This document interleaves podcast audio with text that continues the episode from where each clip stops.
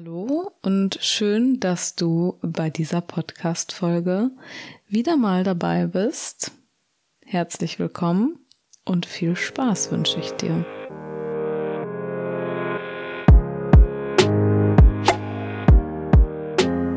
Ja, wie versprochen wird hier jetzt der zweite Teil meiner Learnings aus dem Jahre 2022 geteilt. Ich hatte dir ja gesagt, dass ich so viele Learnings hatte, dass ich es nicht in einer Podcast-Folge wiedergeben kann. Die würde einfach den Rahmen sprengen. Deshalb hier nun der zweite Teil. Ich habe mich im letzten Jahr sehr viel mit Eigenschaften von mir beschäftigt, die mich einfach wirklich stören. Und ich bin ein Mensch, der sehr schwer irgendwelche Entscheidungen treffen kann. Sei es Verabredungen treffen, Uhrzeiten festlegen dafür oder im Restaurant bei einer Riesenauswahl in der Karte sich für ein Gericht entscheiden, wenn eigentlich zwölf Sachen ganz toll klingen. Und dabei hat mir im letzten Jahr die Einstellung geholfen oder der Gedanke geholfen zu sagen, ich nehme einfach mal das oder ich mache das jetzt einfach mal so und so oder lass uns doch einfach sagen, Sonntag 14 Uhr.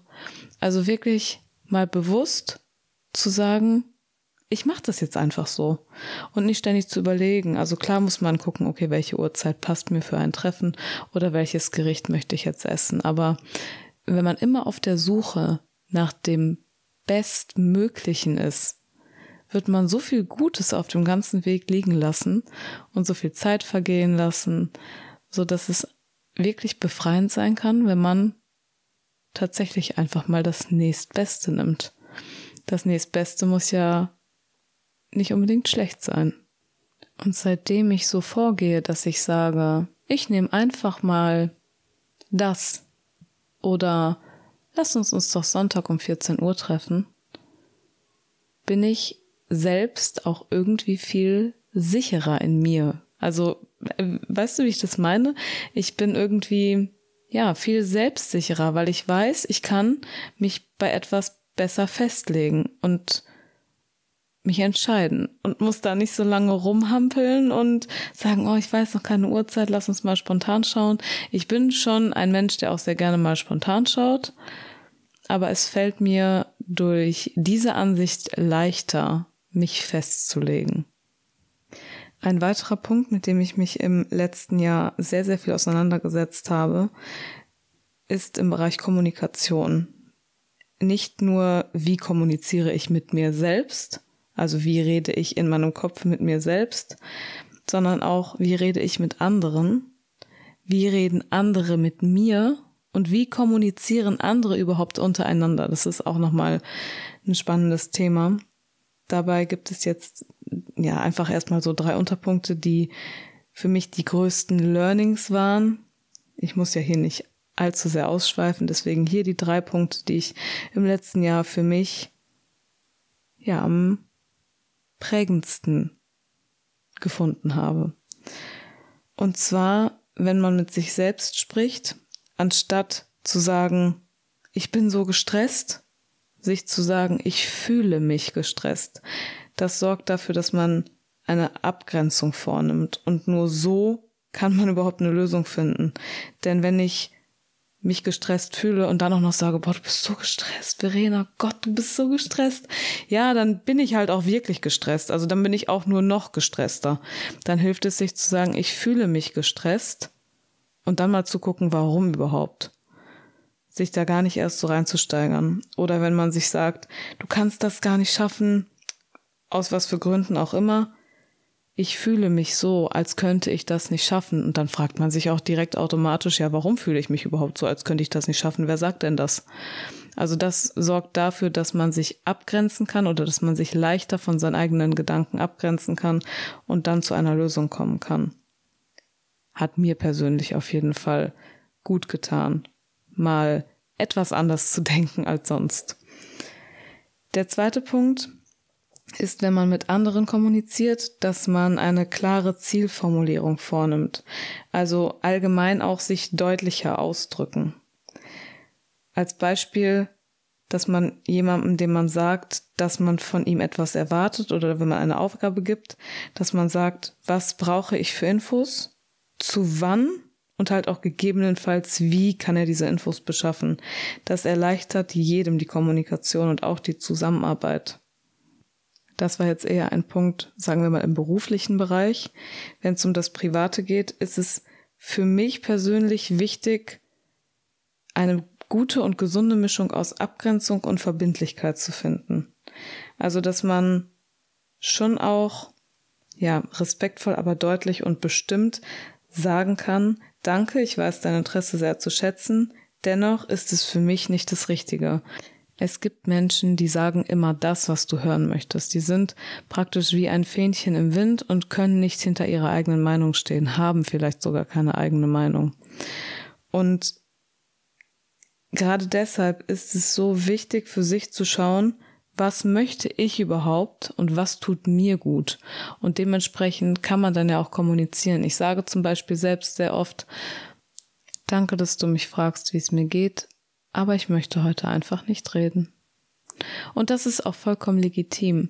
Das fällt den meisten Menschen aber schwer, weil es vielleicht unhöflich wirkt oder weil man in dem Moment kein Interesse an der anderen Person zeigt. Aber bevor ich mich in eine Situation begebe, in der ich mich selber gar nicht wohlfühle und der anderen Person auch nicht 100% aufrichtiges Interesse zeigen kann, was sie verdient hat, sage ich lieber Danke, ich möchte mich heute nicht unterhalten.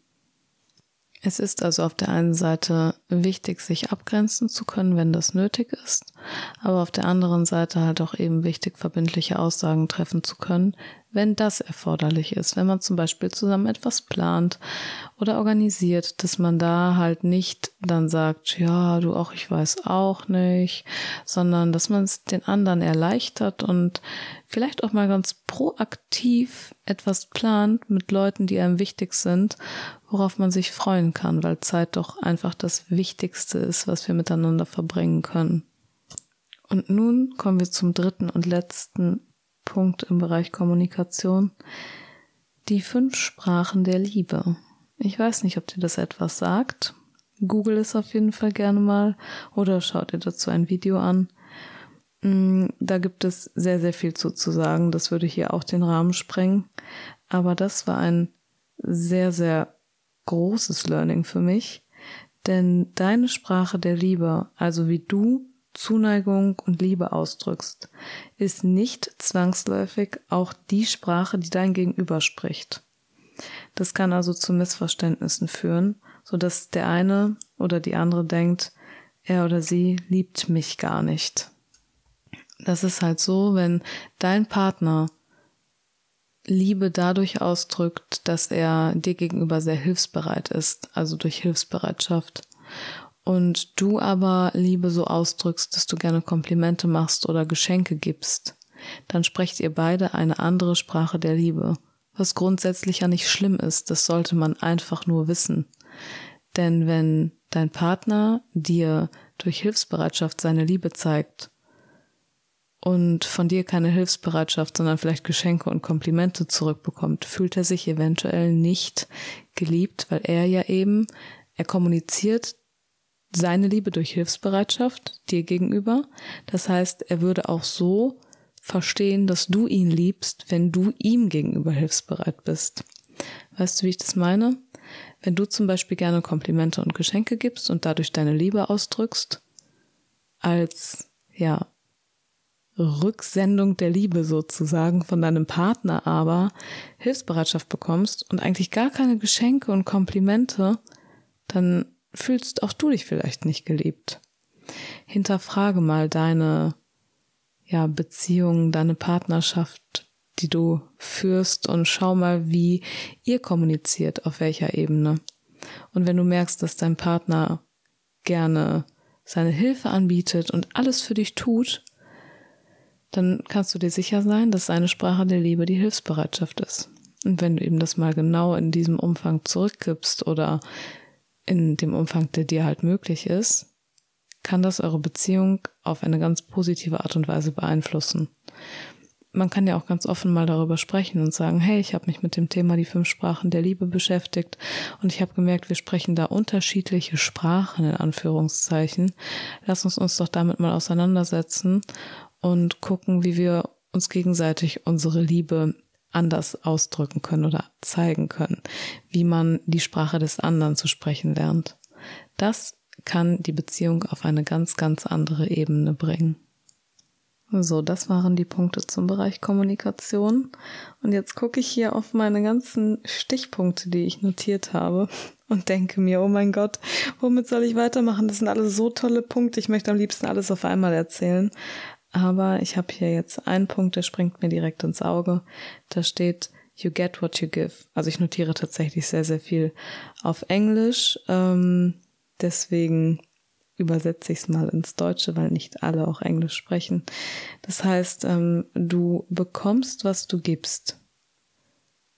Das mag jetzt vielleicht erstmal kurz irreführend klingen, aber ich hatte ein paar Erlebnisse im letzten Jahr, wo ich mir gedacht habe, ey, ich habe einer gewissen Person zum Beispiel so viel Gutes gegeben und in dem Moment einfach nur wortwörtlich, sagen wir mal, Mist zurückbekommen und habe mir gedacht, okay, Warum soll ich jetzt aber deswegen aufhören, weiterhin Gutes zu geben, nur weil ich es von einer Person nicht zurückbekommen habe?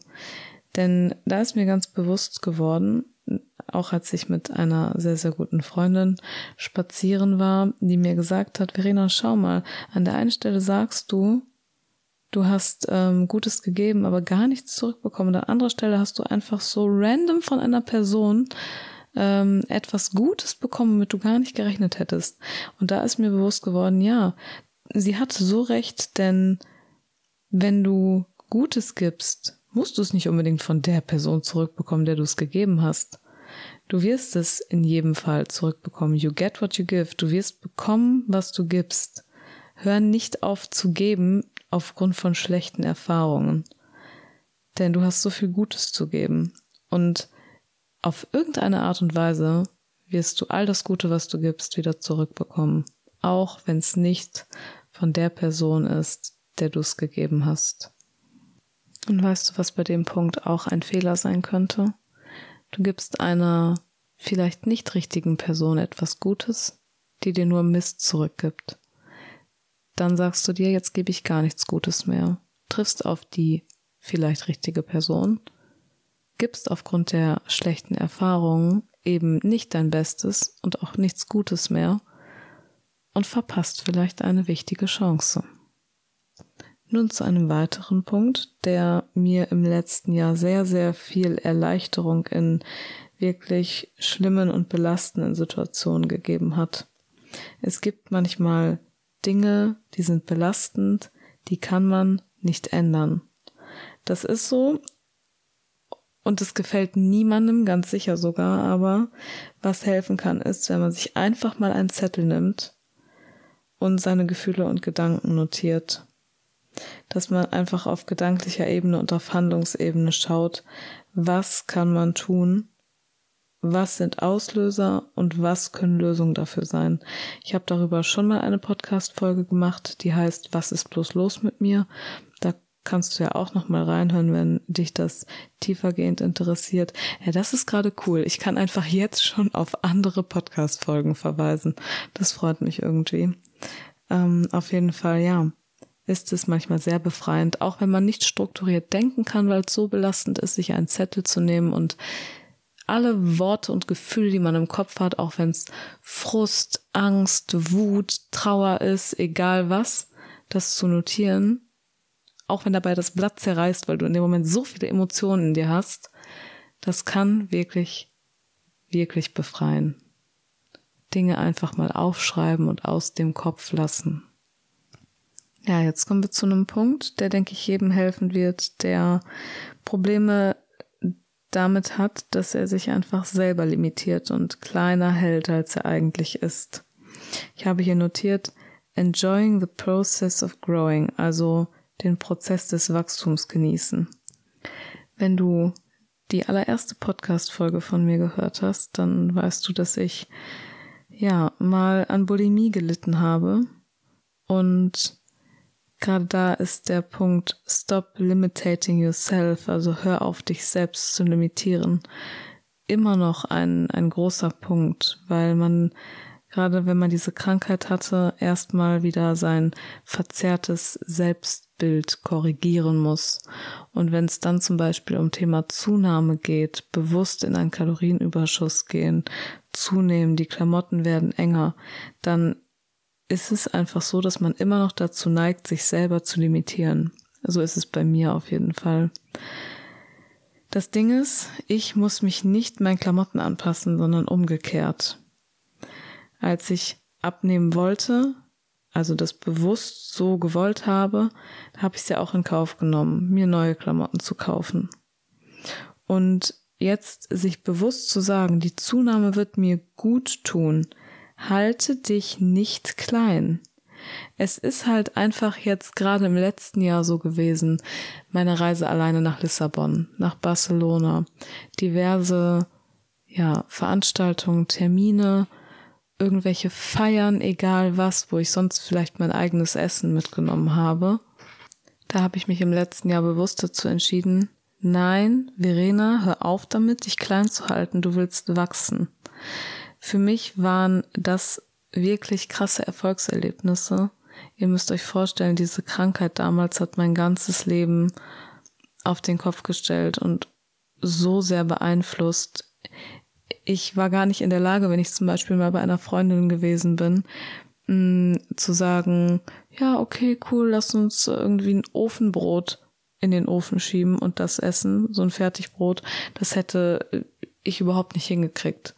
So, und in diesem Jahr war ich äh, bei meiner besten Freundin.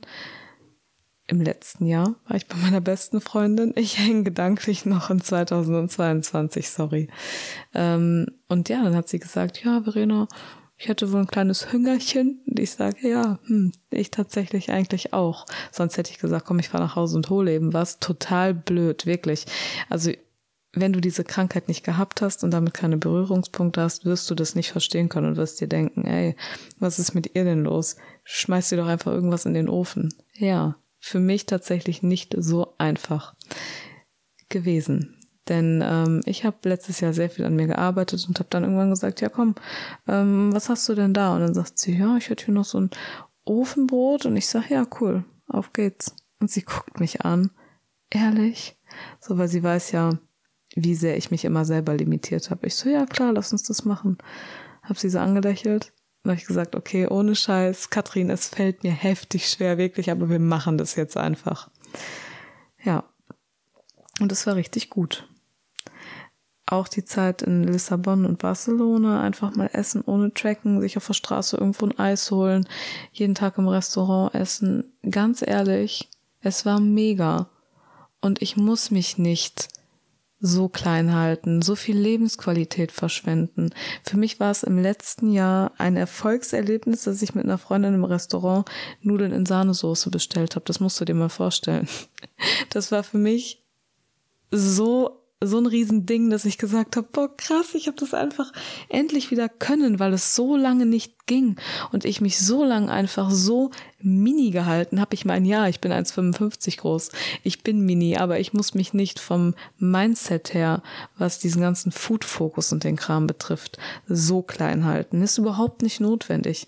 An dem Geburtstag meiner Mama da haben ähm, ja meine Eltern und mein Freund gesagt, ja, oder mein Verlobter mittlerweile, gibt übrigens Neuigkeiten seit Ende letzten Jahres, bin jetzt verlobt.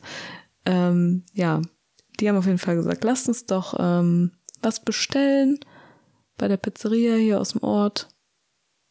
Oder, und dann war kurz so zögern, ich so, ja, cool, okay, lass uns das machen. So, ganz ehrlich, das wäre vor einiger Zeit davor überhaupt nicht möglich gewesen. Und ich bin so stolz und glücklich sagen zu können, ey, ich habe aufgehört, mich selber so krass zu limitieren. Und ich bin immer noch dabei, daran zu arbeiten, denn das ist wirklich ein Prozess, den man auch als solchen sehen muss, annehmen muss. Und ich weiß, es stresst mich. Ich weiß, es stresst mich, ich, dass ich nicht mehr in meine Hosen passe. So, okay, cool, ich ziehe jetzt einfach Kleider an und irgendwann kaufe ich mir halt Hosen, bis ich mich darin wieder wohlfühle. Ganz ehrlich, ich möchte wachsen. Und wenn es dir auch so geht, dass du eine Krankheitsgeschichte hast. Mir haben auch nach meiner ersten Podcast-Folge ganz, ganz viele Leute geschrieben, Verena, mach mal ein bisschen, bitte ein bisschen mehr zum Thema, ähm, dass man die Zunahme besser annehmen kann, zum Thema raus aus der Essstörung und sowas. Wenn es dir auch so geht, lass dich davon bitte inspirieren und von meinen positiven Erfahrungsberichten hier mitnehmen. Sag dir einfach, ey, du kannst das. Und du wirst dir vielleicht oft sagen, hey, du kannst das, du kannst das und dann kannst du es nicht. Ist aber okay. Hör nicht auf zu sagen, du kannst es und du schaffst es, weil du wirst es schaffen und davon bin ich ganz fest überzeugt. Dennoch, ich habe das geschafft und diese Krankheit hatte mich heftig im Griff. Ein Tipp, den ich dir hier mitgeben möchte zu dem Thema und auch allgemein, um Wachstum sicherzustellen, beziehungsweise um beste Version seiner selbst zu werden, nicht aus Gründen von diesem ganzen Mindset, Gerede, werde die beste Version deiner selbst, denn nur so wirst du erfolgreich. Es geht mir hier nicht um erfolgreich werden, es geht mir hier um glücklich werden, darum, dass man sein Leben liebt. Und wenn du dir am Ende des Tages aufschreibst, was lief heute gut und was läuft morgen besser, und du nimmst maximal ein oder zwei Punkte pro Frage, die du notierst. Und ganz ehrlich, ich habe für mich gelernt, tatsächlich laufen diese Dinge morgen besser. Denn ich schreibe nicht auf, was möchte ich morgen ändern, was wünsche ich mir für morgen und was soll da besser werden, sondern was läuft morgen besser? Ja, morgen läuft besser, dass ich mir bewusst Zeit für meinen Partner nehme. So, dann hat man sich ja schon festgesetzt, dass das morgen besser laufen wird. Ich weiß nicht, wie du bist, aber ich hoffe, du respektierst dich selbst so sehr, dass du dein Wort hältst. Und dann kann diese Möglichkeit, dir abends aufzuschreiben, was lief gut, was läuft morgen besser, dafür sorgen, dass das, was gut lief, beibehalten wird und dass das, was nicht so gut lief, halt dann eben besser läuft und dass du dein Vorhaben auch umsetzt. So, und damit haben wir jetzt wieder ein paar Punkte von der Liste der Learnings 2022. Abgearbeitet klingt doof. Vorgestellt, angehört, hoffentlich verinnerlicht, wie auch immer. In jedem Fall stehen noch ein paar Punkte auf dieser Liste, und ich möchte ja, dass du Spaß dabei hast, dir die Podcast-Folge anzuhören. Aus diesem Grund ziehe ich sie nicht ins Unendliche und beende diese Folge hier. Die weiteren Punkte kommen dann in einer anderen Folge. Und ich wünsche dir jetzt einfach nur noch einen richtig, richtig schönen Tag oder Abend oder eine gute Nacht oder einen guten Start in den Tag, was auch immer. Ich weiß ja nicht, wann du dir diesen Podcast anhörst, aber was ich weiß, ist, dass ich mich darüber freuen würde, wenn du mir deine Meinung dazu mitteilst und vielleicht auch ja den Punkt, der dir bisher am meisten Learning geboten hat, also der ja für dich am interessantesten war und darüber würde ich mich einfach freuen, wenn wir uns darüber austauschen können. In diesem Sinne, bis zum nächsten Mal und eine schöne Zeit bis dahin für dich.